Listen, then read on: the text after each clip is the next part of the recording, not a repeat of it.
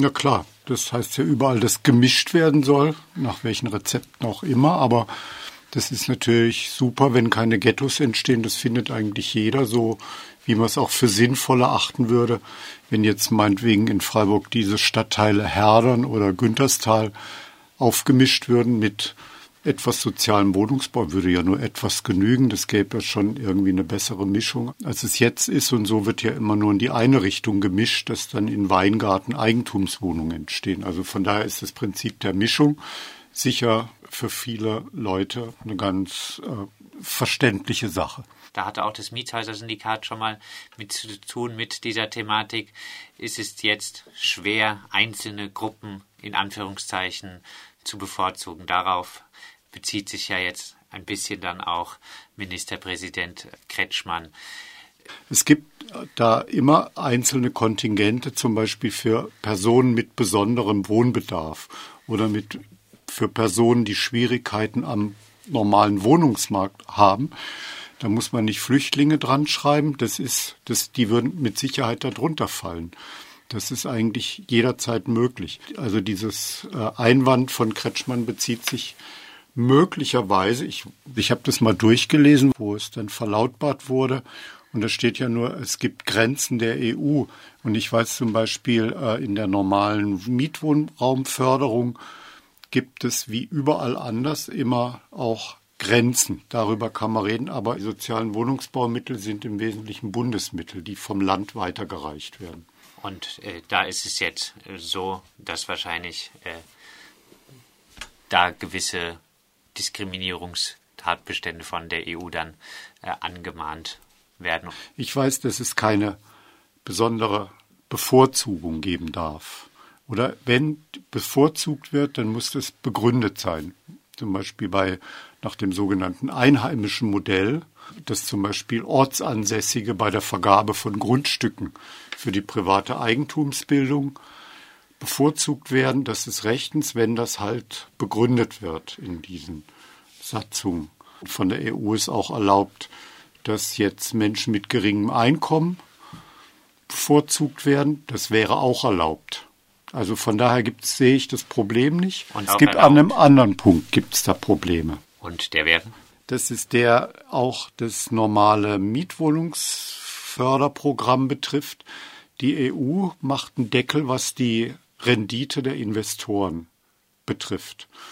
Die sagen dann, eigentlich so ganz richtig, wenn es staatliche Gelder gibt zur Förderung sozialer Zwecke, also dass die Mieten eben deutlich niedriger sind und langfristige Bindungen da sind, dann hat es einen gewissen Geldwert. Und das kann man dann mit den marktüblichen Bedingungen vergleichen.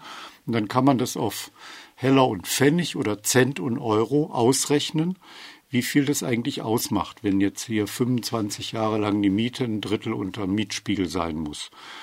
Und die EU sagt jetzt, wenn eben mehr gegeben wird, ist das eine Überkompensation. Und das ist praktisch eine, eigentlich ein Zuschieben von Geldern an die Investoren, die keine Gegenleistung dafür machen.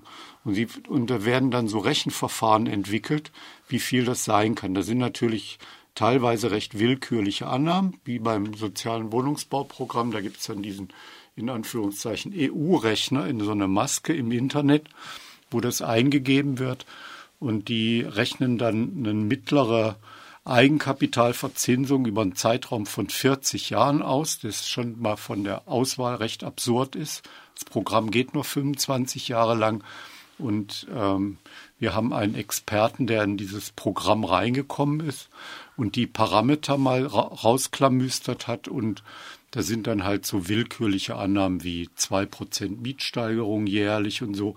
Also wo man die auch anders fassen könnte und wo bestimmte andere Entwicklungen am Markt gar nicht drin sind.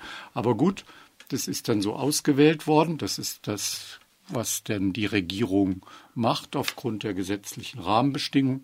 Und die sagen dann so, Investor oder Stadt oder Land, wenn ihr mehr Geld gibt, das ist nicht in Ordnung.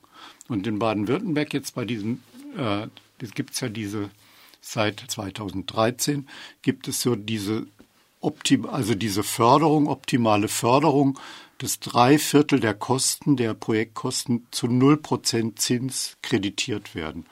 Das ist also wirklich einmalig und das ist auch ziemlich gut. Und da hat es ein Jahr gedauert, bis das von der EU genehmigt war. Das Land hat da um Genehmigung gebeten und dann hat es halt so eine Vorgabe gegeben, wie das aussehen muss. Und das führt dazu, dass die Rendite, die langfristige Rendite im geförderten Mietwohnungsbau relativ niedrig dann ausfällt. Das wären dann nur so zwischen zwei und drei Prozent.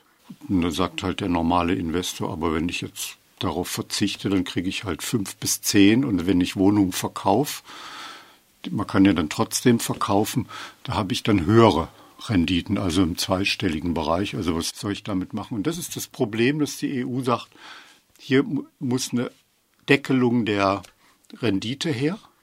Wenn ihr Gelder weiterreicht und die Investoren sagen, das ist uns trotzdem zu wenig, deswegen nehmen wir es nicht. Fertig aus. Und man kann in, mit dem normalen Mietwohnungsförderprogramm, das kann man aufstocken, da kann man sehr wohl Flüchtlingswohnungen machen. Also Wohnungen zum Beispiel für große Familien, die es so eigentlich gar nicht gibt. Oder wenn, dann sind sie unbezahlbar, weil die für andere Preisklassen sind, wenn man eine Wohnung ab 120 Quadratmeter hat. Und das kann man auch im normalen Mietwohnungsbau machen. Und man könnte da zum Beispiel auch noch ein paar Anreize geben. Das ist schon klar. Und dann wird es halt wieder eng von der EU und aber Heißt das aber geht trotzdem, schon. wenn, wenn der Wille da ist, dann ist Ja. so ein Zusammendenken von Studierendenwohnungen und äh, Wohnungen für Geflüchtete und das alles auch durch Programme des sozialen Wohnungsbau, durch Sozialbindung abgesichert schon möglich. Genau, man kann das zum Beispiel auch in einem Gebäude machen. Man kann dann durchaus verschiedene Wohnungen aus verschiedenen Programmen fördern nebeneinander. Das ist kein Problem. Da muss man noch nicht mal eine Ei- Aufteilung in Eigentumswohnungen machen. Also wir machen das ja hier bei Gutleutmatten in diesen neuen Projekten, das im Dreihäuser-Projekt. Da haben wir also einmal geförderten Wohnungsbau und dann frei finanzierten, so 70 Prozent gefördert, 30 Prozent frei finanziert.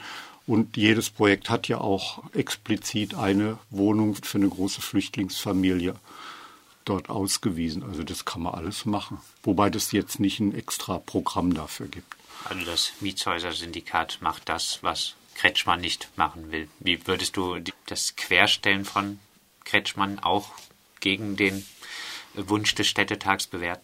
Das spricht für sich, das muss man gar nicht bewerten.